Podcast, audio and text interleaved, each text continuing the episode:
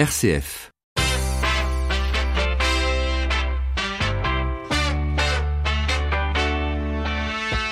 12h30, 13h, ça fait du bien. Melchior Gormand. Et oui, bonjour à tous, c'est la dernière semaine avant la fin de la saison. Alors jusqu'à vendredi, je vous propose d'entendre ou de réentendre des invités marquants qui ont participé à Ça fait du bien. Dans quelques minutes, présentation d'Unisoap, une association lyonnaise qui recycle des savonnettes d'hôtel euh, pour les redistribuer à des associations caritatives un peu partout dans le monde. Sa fondatrice Pauline Grumel était mon invitée le 23 janvier dernier. Et puis suite de notre série sur les événements proposés à l'occasion de la 9e nuit des églises à midi 52 dans une bonne idée. Direction Strasbourg et sa région. Excellente journée à tous. Nous sommes le mardi 2 juillet. Jusqu'à 13h, ça fait du bien sur RCF. C'est bientôt les vacances. Êtes-vous bien protégé pour les activités de l'été? Toutes les réponses à vos questions avec notre experte du jour pour commencer cette émission. Saint-Christophe Assurance, en deux minutes, j'ai tout compris. Que vous partiez ou que vous restiez à votre domicile, le temps des congés est souvent l'occasion de s'adonner à de nombreuses activités. Certaines d'entre elles peuvent comporter des risques. Alors, êtes-vous sûr d'être bien protégé? Bonjour Amandine Palma. Bonjour. On parle de risques, d'activités, d'accidents. Est-ce que vous pourriez nous en dire un petit peu plus? Oui, bien sûr. Euh, en abordant ce thème sur RCF, nous faisons référence aux accidents de la vie courante. Un accident de la vie courante, donc c'est soit un accident domestique, soit un accident survenant à l'extérieur. Les accidents de sport également, ou bien encore les accidents de vacances et loisirs. En quelques chiffres, sachez qu'on dénombre 11 millions d'accidents de la vie courante chaque année, ce qui représente 5 fois plus que les accidents de la route. 20 000 décès liés découlent chaque année de ces accidents. Et l'été, sur quel type d'activité devons-nous être attentifs? Alors, c'est difficile d'être exhaustive. Ce que je vous propose, c'est de vous intéresser à, à deux d'entre elles, notamment le barbecue et puis le jardinage euh, ou le bricolage estival. Donc pour le barbecue, quelques règles s'imposent. D'abord, maintenez les enfants éloignés du feu pour leur éviter toute brûlure. La stabilité de votre barbecue est essentielle. L'idéal est une installation permanente en ciment ou bien en briques. Éloignez les produits et les éléments inflammables de la source de chaleur. Utilisez des ustensiles à long manche pour éviter les brûlures. Mettez le matériel, comme le charbon de bois par exemple, hors de la portée des enfants. Prévoyez toujours de l'eau à proximité pour étendre le feu si nécessaire. Et enfin, une fois la grillade terminée, n'attendez pas que les braises se consument seules, éteignez-les. Et alors concernant le, le, jardinage ou le bricolage estival Alors pour cela, ne négligez pas du tout la sécurité afin d'éviter les accidents de bricolage. Équipez-vous correctement en demandant conseil à un spécialiste. Évitez de bricoler seul, surtout en hauteur, afin qu'une personne de votre entourage puisse appeler les secours en cas de besoin. Assurez-vous que vos enfants restent éloignés du lieu où vous bricolez. Enfin, vérifiez que votre vaccination antitétanique est à jour elle doit être faite tous les 10 ans et que vous disposez d'une boîte à pharmacie fournie et à portée de main, bien sûr. Au-delà des vaccinations, côté assurance, nos auditeurs peuvent-ils se protéger face à ces risques? Bien sûr. Euh, je ne sais pas si vous vous en souvenez, mais en octobre dernier, nous avions parlé ensemble de la, la GAV, à garantie des accidents de la vie. C'est une protection supplémentaire qui vous aide face aux gros accidents du quotidien et à leurs conséquences graves. Elle vient pallier l'absence de remboursement de l'assurance maladie ou bien de certaines complémentaires santé, en traitant notamment les conséquences financières de ces accidents. Cela donne par exemple accès à des chambres individuelles en cas d'hospitalisation. La garantie des accidents de la vie peut aussi couvrir donc une ou plusieurs personnes, généralement dans le cadre d'une famille, d'un foyer en tout cas. D'ailleurs pour les grands-parents qui nous écoutent aujourd'hui et qui gardent régulièrement leurs petits-enfants, un contrat GAV vous permet aussi de les couvrir quand ils sont avec vous. Une protection utile quand on sait que les enfants sont les premières victimes malheureusement des accidents domestiques. Eh bien, merci beaucoup, Amandine Palma, de nous préparer aux activités de l'été. C'était le dernier rendez-vous de Saint-Christophe Assurance en deux minutes, j'ai tout compris. Vous pouvez réécouter l'ensemble des chroniques sur notre site rcf.fr. En tout cas, très bel été, bien protégé. Merci. Vous écoutez RCF, il est midi 34. Et on va parler d'une association qui recycle des savonnettes d'hôtel. Ça existe. Pauline Grumel était mon invitée le 23 janvier dernier dans Ça fait du bien. Bonne écoute. Ça fait du bien, l'invité. Et si vous dormez souvent dans des hôtels, vous utilisez certainement les savons mis à disposition par les hôteliers. Et quel dommage de jeter toutes ces savonnettes que l'on n'utilise qu'une seule fois. Bonjour Pauline Grumel. Bonjour Melchior, merci de me recevoir. Mais avec grand plaisir. Merci d'être avec nous en studio. Vous êtes la fondatrice et la directrice d'Unisop, une association spécialisée dans le recyclage de savons à des fins humanitaires. Je résume bien? Tout à fait. Bon, alors comment en êtes-vous arrivé à créer ce concept, Pauline? Eh l'idée, en fait, euh, est partie de deux constats alarmants. D'un côté, il y a plus d'un milliard de savons qui sont jetés chaque année par les hôtels à travers le monde. Et de l'autre, il y a plus de 2 millions d'enfants qui meurent chaque année de maladies liées à un manque d'hygiène. Euh, on s'est renseigné s'il existait en France des solutions proposées aux hôtels pour recycler leurs savons. Et euh, en fait, euh, eh il n'y avait rien. tous les savons partaient à la poubelle. Donc on a décidé en fait de créer la première association à recycler le savon des hôtels à des fins humanitaires. Et justement, on va voir hein, comment euh, euh, vous fonctionnez pendant cette interview. Alors, vous, à titre personnel, vous avez fait de la communication. Euh, c'est ce qui vous a poussé, j'imagine, à créer véritablement une association pour aider les autres hein, d'une certaine manière. Tout à fait. notre association, en fait, repose sur une triple démarche. la première est environnementale, puisque notre objectif, c'est de recycler des déchets et agir pour l'environnement.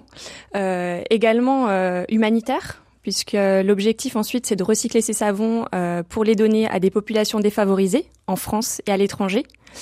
Et enfin social, puisque en fait notre centre de recyclage est basé au sein d'un ESAT en région lyonnaise et euh, nous créons de l'emploi auprès de travailleurs handicapés.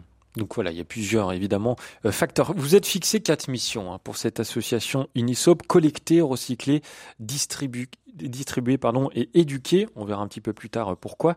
Alors commençons par la collecte, tout logiquement. Concrètement, quel processus allez-vous mettre en place pour collecter toutes les savonnettes, tous les savons des hôtels? Eh bien, tout simplement, nous commençons à mettre en place des partenariats en fait avec des hôtels. Aujourd'hui, euh, on a commencé notre activité en mars de l'année dernière. Ça fait moins d'un an. On a collecté plus, euh, plus d'une tonne de savon. Euh, c'est nous qui collectons en fait les savons euh, dans les hôtels. Donc les femmes de ménage, euh, les femmes de chambre, pardon, les les mettent en fait de côté dans des cartons qu'ils ont déjà à leur disposition. On recycle aussi les cartons. Et lorsqu'ils ont exactement comme une collecte de papier pour le recyclage, c'est le même principe. Tout à fait. En fait, elles vont collecter ces savonnettes usagées qui ont parfois servi même qu'une qu'une fois. Ah bah oui, c'est souvent comme ça. Elles sont presque neuves et ensuite donc elles sont récupérées par ces femmes de chambre euh, voilà, on a tout le personnel housekeeping qui est assez motivé justement euh, par cette démarche. Et euh, ensuite, on vient dans les hôtels collecter ces cartons de savon. Mmh. Et ils sont acheminés jusqu'à notre centre de recyclage en région lyonnaise. Alors création en 2017 d'Unisop. Alors comment est-ce qu'on peut laver un savon qui est déjà usagé? Alors on a tout un, mis en place un process de recyclage puisqu'on est parti d'une feuille blanche puisque aujourd'hui il n'y a aucune structure en France qui sait recycler le savon. Donc on, on a fait d'ailleurs nos premiers savons euh, recyclés, nos prototypes. J'en ai euh, entre les mains d'ailleurs. Voilà, vous en avez un entre les mains. C'est du savon, je confirme. il n'y a pas de doute là-dessus. C'est du savon. Euh, ce savon que vous avez entre les mains a été fait avec les savons usagés de l'hôtel Lyon Métropole, qui a été notre premier partenaire hôtelier à nous soutenir. Aujourd'hui, on sait en fait quel type de machine on a besoin et quel est le process de A à Z. Donc il y a tout un process en, amont en effet de nettoyage euh, qui va être fait euh, justement euh, par les salariés de l'ESAT et ensuite ces savons vont passer dans différentes machines, voilà broyés, recompactés, reconditionnés avant d'être distribués aux populations qui en ont besoin. Donc vous confirmez à 100% que ces savons sont propres? Bien entendu, oui oui, c'est tout à fait le cas. Pauline Grumel, vous êtes notre invitée encore pendant quelques minutes. 12h30, 13h, ça fait du bien. Melchior Gormand. Alors très bonne transition puisque la plus grosse partie et même mission hein, d'Unisop euh, concerne certainement la distribution des savons recyclés. Comment est-ce que vous allez faire pour distribuer tous ces savons, peut-être dans le monde entier, Pauline Grumel? Oui, alors, ça, c'est tout à fait notre ambition. Ah oui euh, il y a déjà euh, de quoi faire en France, euh, en local, euh, puisque nous sommes rentrés en contact euh, avec les Restos du Cœur. ils nous ont dit avoir besoin de produits d'hygiène. donc, on va mettre en place des partenariats avec des associations locales ou des ONG internationales qui auront des besoins en produits d'hygiène. Et donc, elles pourront venir chercher nos savons pour pouvoir les distribuer. Donc, ça peut être en France, voilà, auprès de, de personnes défavorisés, euh, d'associations de, SDF, euh, etc. Et puis ça peut être aussi des ONG internationales qui vont les envoyer dans des pays étrangers sur des missions humanitaires ciblées. Vous avez déjà créé des liens avec des ONG justement internationales? On est en train, euh, c'est en cours, voilà, puisque cette année, voilà, on va commencer à produire vraiment en masse nos premiers savons recyclés. On est déjà en contact avec plusieurs associations françaises, et donc l'idée vraiment, c'est de mettre en place des partenariats partenariat avec elle. Mmh. Alors il y a énormément de choses à imaginer pour le développement du NISOP qui, je le rappelle, est une association. Déjà au niveau du modèle économique, sans rentrer dans les détails, hein, Pauline Grumel, c'est un coût de récupérer, recycler, distribuer tous ces savons. Oui, complètement. C'est un vrai coût. Euh, tout d'abord, euh, ben, la logistique, le transport des savons. Donc, on essaye aussi de mettre en place des partenariats avec euh, des transporteurs pour déjà bah, réduire notre empreinte carbone puisqu'on prône une démarche environnementale. Donc, l'idée, c'est vraiment de minimiser le transport et puis aussi de réduire les coûts. Euh, et puis bien entendu, on a un coût inhérent euh, bah, au recyclage euh, puisqu'on a une main d'œuvre à, à, payer. Alors vous l'avez dit, 2 200 000 enfants par an qui meurent de maladies liées au manque d'hygiène, alors qu'un milliard de savons sont bêtement, j'ai envie de dire, hein, même mm. si c'est un mot un peu fort, jetés dans la nature, dans le monde. comment est-ce que justement vous vous êtes dit, ça y est, il faut absolument que je crée cette association? Eh Quel a été le déclic en fait? Le déclic, c'est aussi bah, tout simplement aussi de séjourner dans, dans ces chambres d'hôtel, de, se demander voilà où part ces savons, euh, d'avoir envie aussi euh, de donner un sens tout simplement euh, ben, euh, à sa vie professionnelle, euh, voilà, de, de, se dire bah, qu'on fait une bonne action finalement à la fois environnementale et humaine avant tout. Donc c'est quelque chose voilà qui, qui me passionne. Et peut-être que dans le futur, vous auriez comme souhait d'éduquer les populations défavorisées à l'hygiène? Euh, oui, en fait, l'idée aussi par la suite, c'est de monter en fait des missions avec euh, voilà des, des personnes, même du personnel médical, pour aller dans certains pays euh, où il y a un vrai manque d'hygiène. Et euh, voilà, on aimerait euh, aller dans des écoles notamment pour sensibiliser les enfants aux règles de base d'hygiène, parce que en fait, si ils savaient en fait, ils avaient en fait accès à des produits d'hygiène et on dit voilà tout simplement en se lavant les mains, on peut sauver des vies. Mm. parce qu'on évite aussi la propagation des maladies. Donc c'est bien de pouvoir distribuer euh, du savon, euh, mais aussi de pouvoir euh, éduquer les jeunes populations aux règles de base d'hygiène. Qu'est-ce qui va se passer dans les prochains mois pour Unisop alors, on est en plein développement puisqu'aujourd'hui, on a plus d'une quarantaine d'hôtels partenaires, des grands groupes et des hôtels indépendants partout en France. donc, dans les mois à venir, c'est l'achat de nos machines. Euh, ensuite, euh, eh ben, la production de nos premiers euh, pains de savon recyclés, la distribution certainement qui interviendra euh, dans cette deuxième moitié d'année, avec la mise en place de partenariats avec des associations. Et puis, on a aussi pour objectif de se développer même à l'étranger, puisqu'on voilà, on, on, a des partenariats aujourd'hui avec même des entreprises, Lumi notamment, qui est le, le, plus gros syndicat hôtelier de France, oui. et, et, on aimerait aussi ben, dupliquer notre modèle dans des pays euh, étrangers. Euh, pour euh, donner accès à l'hygiène et surtout réduire ses déchets. Dernière question, de plus en plus d'hôtels mettent à disposition du savon liquide.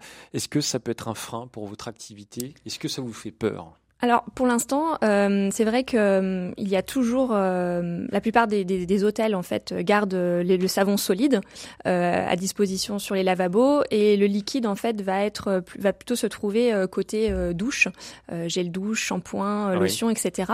Et ça c'est aussi une vraie problématique pour les hôtels. Donc nous, on a commencé par mettre en place ce process de recyclage pour le savon solide, mais tout ce qui est liquide, on aimerait par la suite apporter une solution euh, c'est pas du tout la même activité, donc on réfléchit. Il y a le contenant en plastique, il y a le liquide, c'est pas du tout le même process. Donc on aimerait par la suite, en effet, trouver une solution euh, pour recycler aussi euh, ces déchets. Voilà, c'était Pauline Grumel, la fondatrice d'Unisoap, qui était mon invitée dans Ça fait du bien en janvier dernier. Vous pouvez retrouver plus d'informations sur le site www.unisoap.org. Merci d'écouter RCF, il est midi 44, ça fait du bien jusqu'à 13h avec dans un instant le dernier rendez-vous de Jean-Marie Valentin des entrepreneurs et dirigeants chrétiens. Et puis, suite de notre série sur la 9 édition de la Nuit des Églises, vers midi 52.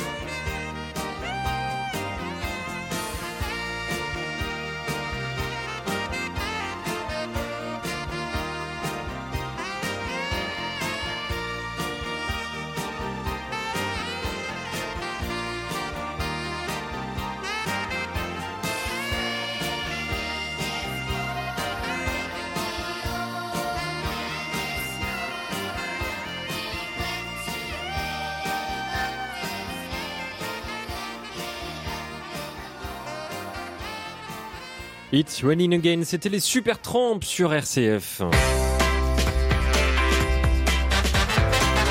Ça fait du bien. Jusqu'à 13h sur RCF. Melchior Gormand. Midi 48, ça fait du bien d'en parler avec Jean-Marie Valentin, le président des EDC, les entrepreneurs et dirigeants chrétiens, pour sa dernière chronique de l'année. Alors que va-t-il retenir de tous ces rendez-vous? Je retiendrai tout d'abord que témoigner est une joie. Le fait de devoir toutes les semaines assurer cette chronique m'a obligé à être continuellement attentif à tout ce que je vivais dans mes responsabilités de chef d'entreprise, mais aussi de parents, de président des EDC de Paris, afin d'y discerner les traces du bon Dieu dans ma vie pour vous les partager et à force d'y être attentif, eh bien, on en découvre partout et tout le temps. Et cette expérience m'a rempli de joie. La deuxième conviction que je me suis forgée, c'est que les entrepreneurs et les dirigeants chrétiens, qu'ils soient membres des EDC ou non, ont un devoir impérieux de témoigner de l'importance du Christ dans leur vie. Dans un monde où la puissance économique et financière semble l'alpha et l'oméga de toute décision, il devient vital pour notre société que des hommes et des femmes assument et témoignent de leur volonté d'ordonner cette puissance au service du bon Dieu, d'entreprendre pour sa gloire et de réussir en serviteur.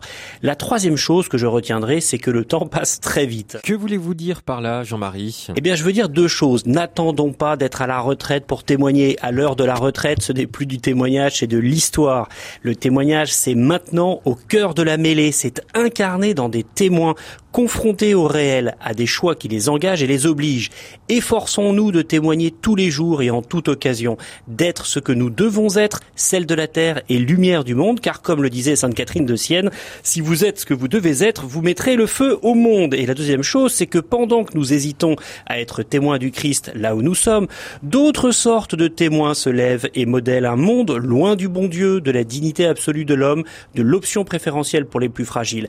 C'est maintenant que les entrepreneurs et les dirigeants doivent s'engager dans ces combats majeurs, car le temps presse. Une quatrième et dernière chose à nous partager, Jean-Marie Je retiens que de n'importe quel témoignage peut jaillir une espérance incroyable. Vous ne pouvez imaginer le nombre de personnes qui m'ont euh, gentiment dit que mes petites chroniques les remplissaient d'espérance.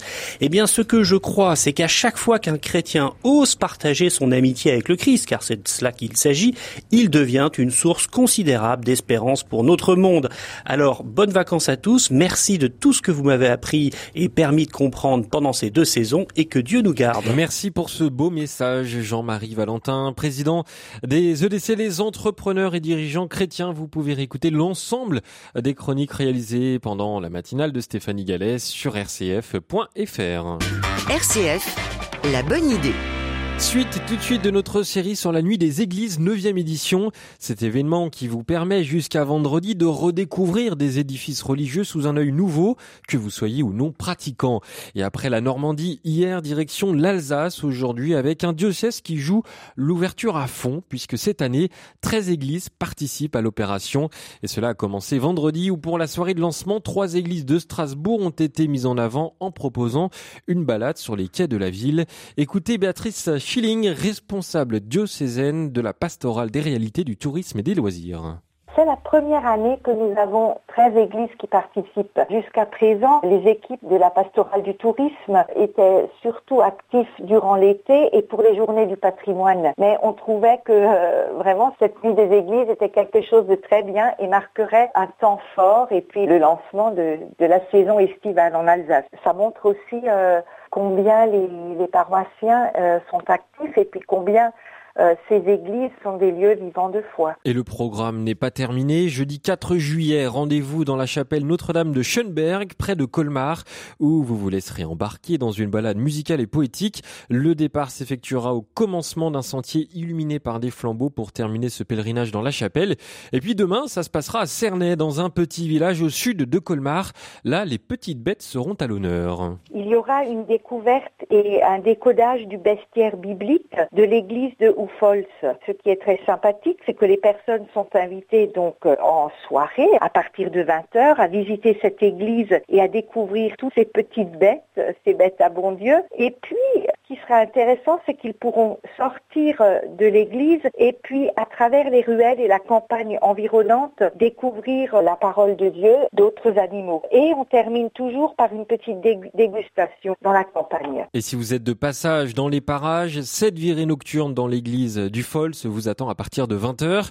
Une nuit des églises qui permettent aussi aux communautés chrétiennes locales de se réapproprier les lieux et leur héritage euh, l'ouverture des églises, une ouverture large, c'est offrir la découverte du patrimoine culturel et artistique de l'église, mais aussi d'en révéler le sens et le symbolisme. Le fait d'accueillir des personnes en soirée est également très importante parce que ces personnes-là, elles viennent non seulement pour visiter une église, mais quand on sort le soir, c'est vraiment la sortie. Il y a ce côté attractif et puis la nuit, l'ambiance est différente. Et pour en savoir plus sur cette nuit des églises en Alsace, une adresse www.alsace.catholique.fr. Le programme national, lui, est à retrouver sur le site organisateur www.nartex.fr. Et puis demain, on vous emmènera à La Rochelle pour une séance de ciné assez particulière. Vous écoutez RCF, il est midi 54. Et pour terminer cette émission, on va tenter de changer le monde. Tous acteurs de changement avec Ashoka. Et aujourd'hui, c'est une actrice du changement, Émilie Schmidt, bonjour. Bonjour. Vous êtes une des cofondatrices de l'association Active Action. Alors, comment transformer le chômage en une expérience constructive? C'est un peu le cœur de cette association. Oui, tout à fait. Euh, c'est parti d'une expérience personnelle. On était tous les trois euh, en recherche d'emploi et on a vécu de, plein fouet les, euh, les sentiments négatifs liés à cette période-là. Et on s'est dit, bah tiens, comment on peut transformer cette période un peu qu'on subissait en, et en faire finalement une opportunité. Et du coup, ben, on, a lancé Active Action en faisant des ateliers pour rencontrer des nouvelles personnes, euh, échanger ensemble sur les difficultés qu'on pouvait avoir et puis surtout sur les solutions qui existaient, euh, s'échanger des bons plans, euh, des, de l'inspiration et euh, en gros s'entraider pour euh, pouvoir imaginer un futur qui est différent du, du présent qu'on subit actuellement. Quoi. Donc c'est une association qui s'adresse aux personnes qui sont au chômage et qui peuvent être aidées par tous ou alors uniquement par les personnes qui sont également au chômage? À la base c'est plutôt que les personnes en recherche d'emploi s'entraident entre elles. Ce qui se passe c'est que en fait ben les personnes une fois qu'elles rentrent dans Action, même quand elles retrouvent un emploi, et ben souvent elles restent et puis elles continuent à, à partager leur réseau, leurs bons plans, euh, échanger les CV, parler de ce qui se passe aussi dans leurs entreprises. Donc euh, voilà, c'est vraiment ouvert à tout le monde, même si à la base c'est plutôt euh, pour des personnes en recherche d'emploi qui vont s'entraider. Alors j'ai vu que vous aviez mis en place une boîte à solutions. En quoi ça consiste concrètement, Émilie Schmitt? Alors la boîte à solutions, c'est parce qu'en fait, en mine de rien, en France, on a quand même la chance d'avoir un, un, énorme réseau associatif et, et aussi plein d'initiatives qui sont à destination des personnes en recherche d'emploi. Mais souvent, ben, du coup, on n'a pas forcément accès parce qu'on ne connaît pas euh, où aller les chercher ou parce que bah, des fois on peut avoir peur en se disant bah tiens est-ce que ça me correspond ou pas? Et donc la boîte à solutions c'est vraiment euh, l'idée de, de parler de toutes ces initiatives déjà de les de les faire connaître et aussi euh, ben en donc la boîte à solutions c'est sur internet mais en atelier on va pouvoir aussi approfondir ces solutions et, et donner un petit peu son avis partager son expérience et du coup ça va pouvoir nous aider aussi à choisir quel type d'accompagnement vers quel type d'accompagnement on a envie d'aller mais euh, il y a aussi des personnes en fait qui euh, se disent bah tiens je vais peut-être utiliser ma période de recherche d'emploi pour euh, tester une idée d'activité. J'ai toujours eu envie d'entreprendre mais j'osais pas trop.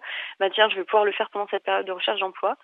Donc en fait ça, ça, dépend vraiment où on en est dans, dans la réflexion et on va pouvoir avoir accès bah, du coup aux, expériences des uns et des autres, des gens qui peuvent être déjà passés par par là où on est passé, mais on va aussi pouvoir participer à des événements inspirants. On va pouvoir être soutenu aussi dans, dans les petits risques qu'on peut prendre si on veut se reconvertir ou si on veut lancer son activité, avoir des retours bienveillants et constructifs.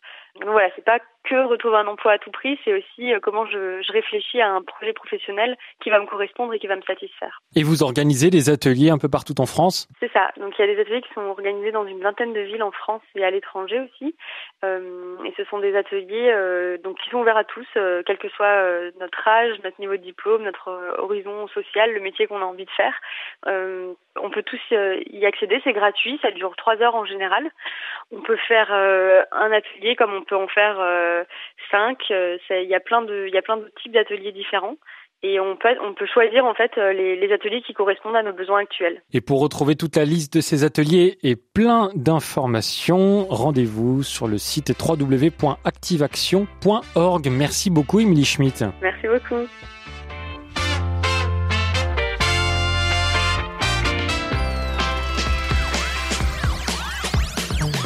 Voilà, ça fait du bien. On va fermer le rideau pour aujourd'hui. On aura le plaisir de se retrouver demain, toujours entre 12h30 et 13h. Un grand merci à Xavier François qui a réalisé cette émission. Et je vous rappelle que vous pouvez tenter de gagner des places pour le spectacle musical Bernadette de Lourdes. Vous avez jusqu'à jeudi 17h. Vous allez sur rcf.fr. Et pour tenter votre chance, vous cliquez sur la très belle bannière qui se trouve en page d'accueil. Bonne chance à tous